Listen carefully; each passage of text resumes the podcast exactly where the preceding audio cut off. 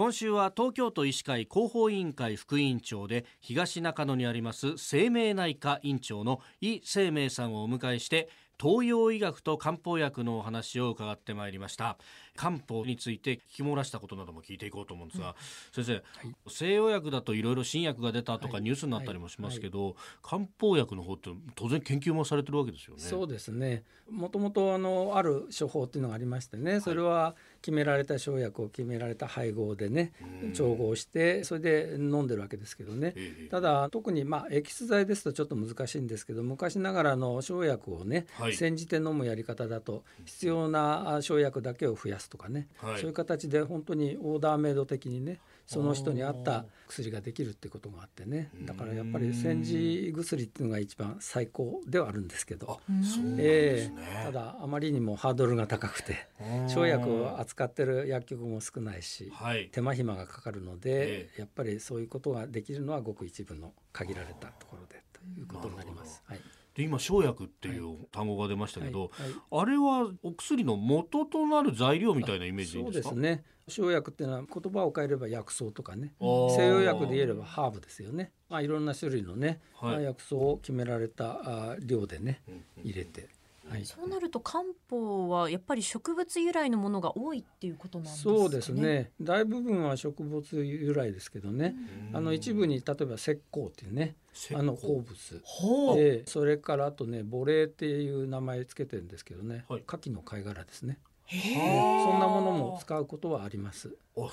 ただ大部分は植物由来。でいわゆる化学合成品っていうのは一切ないです。なるほど。あと市販されている漢方についても伺いたいんですけれど、私あのどうしてもこう声が出ない時だけ使っている漢方がありまして、それあのドラッグストアで買って使っているんですけれど、市販の漢方っていうのは自分の判断で取り入れていいものなんでしょうか？漢方薬も薬なのでね、うん、体質に合わせて適切な薬を選ぶっていうのがね薬局で自分流に症状だけで選ぶとね、うん、当たることもあるけれど、当たらないこともあると、まず最初はやっぱり医師にかかっていただいて、ちゃんと体質とかねきちっと診断された上で適切な薬を処方された方がいいのではないですかね。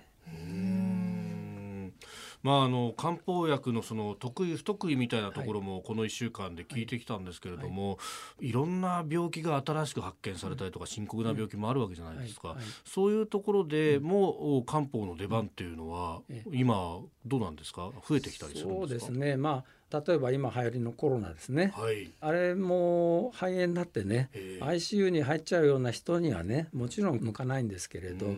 コロナのウイルスが起こすのも大部分は風邪症状だと言われてますよね。はい、で風邪の治療っていうのは漢方はもともと得意とするところでして、えー、だからコロナにかかった方でもね風邪症状ぐらいだったらそれは漢方の出番は大いにあり得ると思います。はいあとそうだうちの母親が昔あのアトピーがひどくて、うん、で煮出してこう飲んでたんですよ。はいはいはい。はい、でそれをやり出すと、家中漢方のすごい匂いがして、で出来上がったものを母親飲むんですけれども、いかにも顔をしかめて飲んだりとかして。これ味とかっていうのは例えばこう子供向けに甘いものがあったりとかってそういうのありますか、西洋薬ですとね粉薬でもドライシロップっていうのがあってね、甘くて飲みやすくなってるんですが、漢方は基本的には飲みやすくはないですよね決して、ね、良薬は口に逃がしですか、えー、ただお子さんにね飲んでもらうのになかなか大変なので例えばね、チョコレートアイスのにねこうトッピングしてあげるとかね、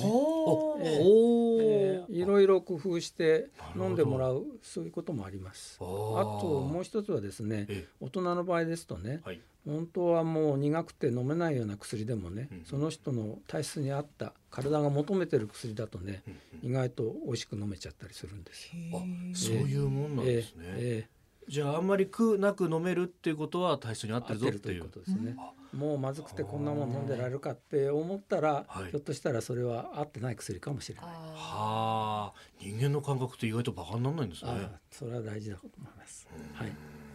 今週は生命内科院長井生命さんに東洋医学と漢方薬のお話を伺いました先生一週間どうもありがとうございましたありがとうございました